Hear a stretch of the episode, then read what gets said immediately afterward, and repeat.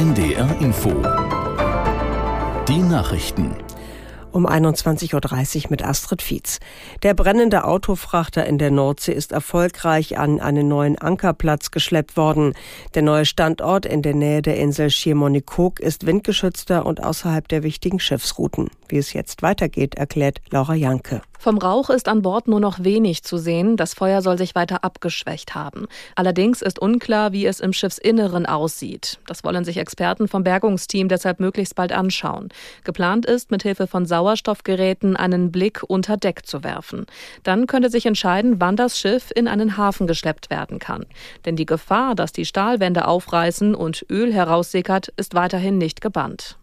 Die Hamburger Körperstiftung sieht das deutsche Bildungssystem in einer Vertrauenskrise. In einer Studie wurden Eltern zur beruflichen Zukunft ihrer Kinder befragt. Laut der repräsentativen Umfrage glaubt nur noch ein Viertel, dass die Schule Zukunftskompetenzen vermitteln kann. Auch aus der Wissenschaft werden Stimmen lauter, die eine grundlegende Neuausrichtung in der Bildung fordern, heißt es von der Stiftung.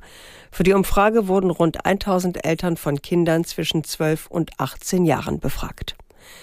Ein Moskauer Berufungsgericht hat das Urteil gegen den Journalisten und Oppositionspolitiker Karamursa bestätigt. Der 41-Jährige muss für 25 Jahre in Lagerhaft. Er wurde unter anderem wegen Hochverrat und Diskreditierung der russischen Armee verurteilt. Aus Berlin, Frank Eichmann. Damit hat die härteste bislang gegen einen Regimekritiker verhängte Strafe Bestand. Die Berufungsverhandlung in Moskau fand, genau wie das Hauptverfahren, hinter verschlossenen Türen statt, weil die Prozessunterlagen als geheim geheim eingestuft wurden. Der erklärte Kritiker des russischen Präsidenten und des Krieges gegen die Ukraine hatte seinen Prozess als politisch motiviert bezeichnet. Das Urteil wurde international auf das schärfste kritisiert. Die Anwältinnen des gesundheitlich Angeschlagenen kündigten an, Widerspruch einzulegen. Experten der UN-Kulturorganisation UNESCO haben empfohlen, Venedig und seine Lagune auf die Liste des gefährdeten Welterbes zu setzen. Vor allem durch den Klimawandel und den Massentourismus drohten unwiderrufliche Schäden, hieß es in einer Mitteilung. Man hoffe, dass die Einstufung Venedigs als gefährdet zu einem größeren Engagement lokaler, nationaler und internationaler Akteure für nachhaltige Korrekturen führt. Das Wetter in Norddeutschland. Nachts Regen oder Gewitter, später gebietsweise trocken, Tiefstwerte 16 bis 14 Grad. Am Dienstag bewölkt mit teils kräftigen Schauern und Gewittern, daneben auch einige heitere Abschnitte, Höchstwerte 17 bis 21 Grad. Und die weiteren Aussichten. Am Mittwoch weiter Regen und Gewitter, nur in Vorpommern recht freundlich bei 18 bis 21 Grad. Am Donnerstag weiter Regen, daneben einige Auflockerungen 17 bis 22 Grad. Das waren die Nachrichten. NDR Info Podcast jetzt. Urban Pop.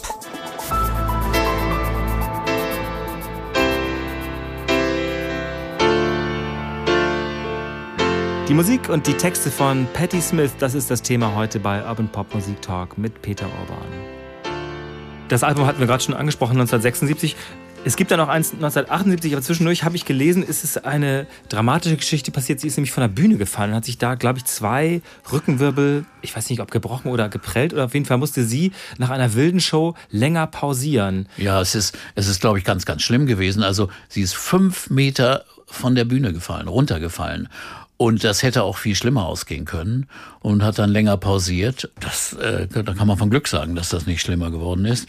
Und hat dann, nachdem äh, also Radio Ethiopia auch nicht so tolle Kritiken also bekommen hat und auch nicht so erfolgreich war, was einen wundert, ist immer wieder einen neuen Produzenten gesucht. Das dritte Album Easter hat, das wurde produziert von Jimmy Jovine. Der war Toningenieur bei Bruce Springsteen und Springsteen nahm damals um die Ecke in New York sein Album Darkness at the Edge of on the Edge of Town auf und äh, hatte diesen einen Song ein, ein Liebeslied und er sagte, ich kann nicht schon wieder ein Liebeslied machen und so. Ich, Zu viele sagte, Liebeslieder. Und da sagte Jovine, der nun seinen ersten großen Produzentenjob hatte für Patti Smith, der sagte, ich will unbedingt einen Hit haben für die und hat Springsteen